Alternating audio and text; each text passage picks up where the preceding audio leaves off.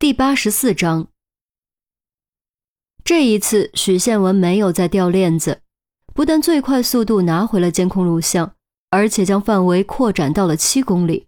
在这个范围内，地图显示有九个路口，监控数据比之前一下子翻了九倍。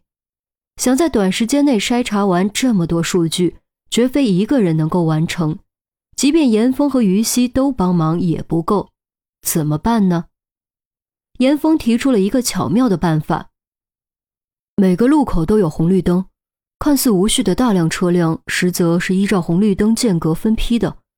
而想要抛尸，车肯定要停下，这就要耽误一些时间，导致该车脱离原先的批次，晚于原先批次的车辆出现在下一个路口的监控录像中。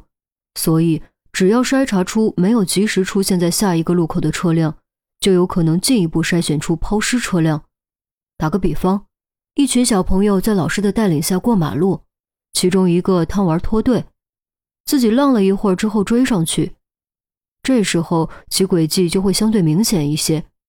当然，这样找难度也不小，毕竟还要考虑十字路口分流、出租车载客停下等因素。好在现在都是高清摄像头，又有人工智能辅助，一定程度降低了难度和工作量。那个，许宪文突然欲言又止，怎么了？于西问。许宪文看了严峰一眼，低声道：“我可以写一套算法，优化一下 AI 的筛选逻辑，大概可以提升效率。那你还愣着？”严峰让开位置，将椅子转向他。犯了错误，终于有将功补过的机会。徐宪文坐在电脑前，正了正眼睛，深吸口气，双手开始在键盘上飞舞起来，速度之快，根本看不清，只能听到密集如雨打芭蕉的键盘敲击声。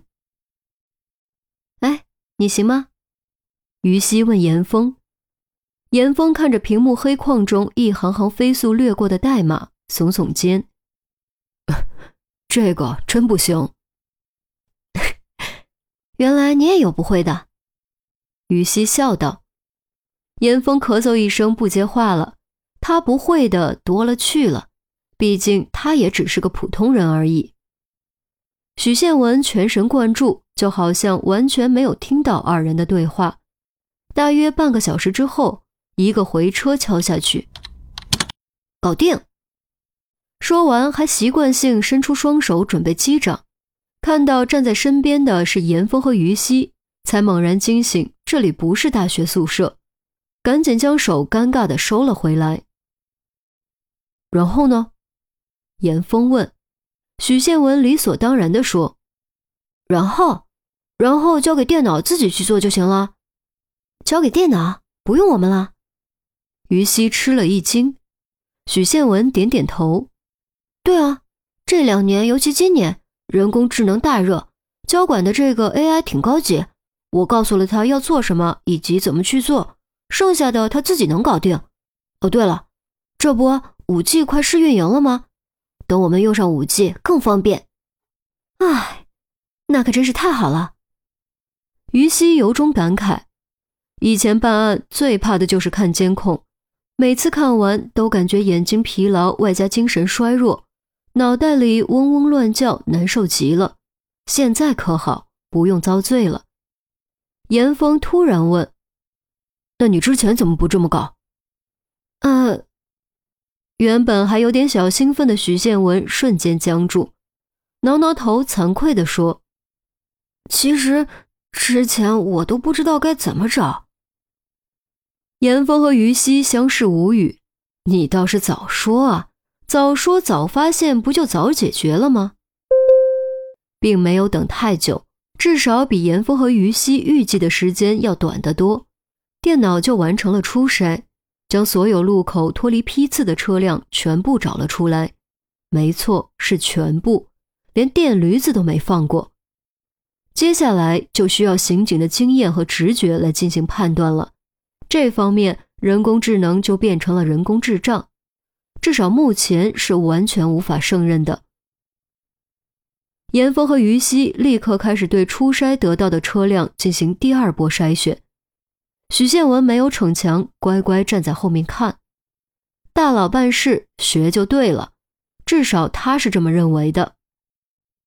经过第二波交叉筛选，严峰和于西共同留下了三十辆车，公交、出租、私家车都有，甚至还有三轮摩的。喝了杯水，休息了一下眼睛，二人立刻开始第三波筛选。这波筛选需要反复查看监控原始录像，多角度进行审视，从而筛选出其中可疑程度最高的。明明只有三十辆车，第三波筛选却用了足足一个小时。一个小时后，范围圈定在十辆车上，想进一步筛选，靠监控录像就解决不了了。必须查找车主信息，当面询问车主，甚至现场检查车辆。谢文，最快速度把这十辆车的车主信息拿到手。严峰，你抓紧时间休息一下，资料一到手立刻出发。于西道。许建文答应一声，执行命令。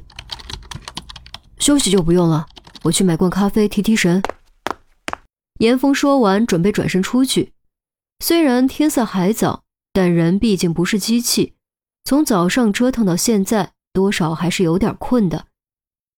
哎，等等，我这儿有，自己冲。于西喊住严峰，从柜子里掏出两包速溶咖啡，将其中一包丢给严峰。严峰接住，道了声谢，拿起杯子开始冲咖啡。于西倒好咖啡，等下一波开水，闲来无事，随口问道：“哎。”你现在和那个网络作家走得很近吗？你说居兰音？严峰道：“对。”于西点头。严峰捧着杯子，感受着掌心的温度，沉吟了一会儿，才开口：“很近算不上，算朋友吧。其实他主要还是为了感谢我。”于西试探着问：“你就没想过和他发展发展？”发展。严峰愣了一下，没有立刻明白于西的意思。别装傻，就是那方面。